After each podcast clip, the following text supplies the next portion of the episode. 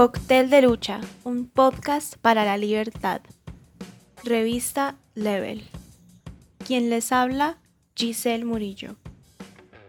En el cóctel pasado hablamos con Samantha Morales, abogada y apasionada por el tema de los derechos humanos. Ahora le damos la bienvenida a nuestra próxima invitada, que es María Fernanda abogada de los juzgados y tribunales de la República del Ecuador y licenciada en Ciencias Políticas y Sociales de la Universidad de Cuenca, Ecuador. Hola María Fernanda. Continuando con el tema de qué tan lejos estamos entre el papel y la realidad en términos de derechos humanos, cuéntanos un poco acerca de cuándo comenzó a plasmarse esto en papel.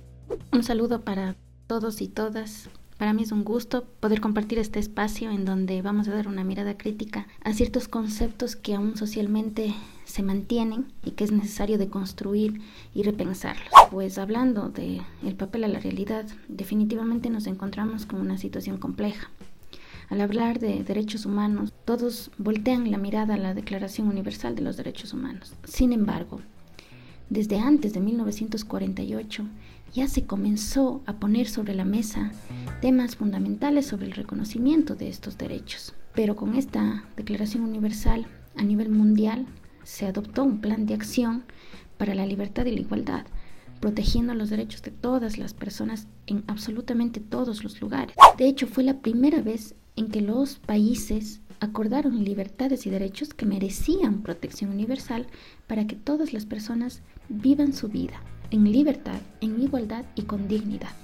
Posteriormente a, este, a esta declaración, surgieron ya una serie de instrumentos internacionales también, en donde se reconocen ya derechos inherentes a la condición humana, a la dignidad humana y a las condiciones específicas que pueden darse en una persona. Y así, teniendo internacionalmente ya una mirada, corresponde a los estados territorializarlos y han adoptado normativas nacionales en donde reconocen derechos, inclusive la forma como ejercerlos. Recuerda que la ONU está en Colombia y hace presencia en gran parte del territorio nacional. Accede a los números de contacto en su página web.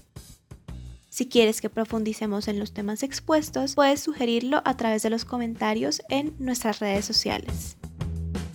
En nuestra próxima entrega, pero en la práctica diaria, en realidad observamos un ejercicio pleno de derechos. Efectivamente, todo ciudadano y ciudadana podemos vivir en libertad y en igualdad.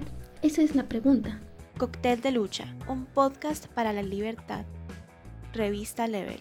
Encuéntranos a través de Spotify, YouTube y sé parte del club nocturno de WhatsApp. Si quieres contarnos tu historia, puedes escribirnos a través de www.revistalevel.com.co.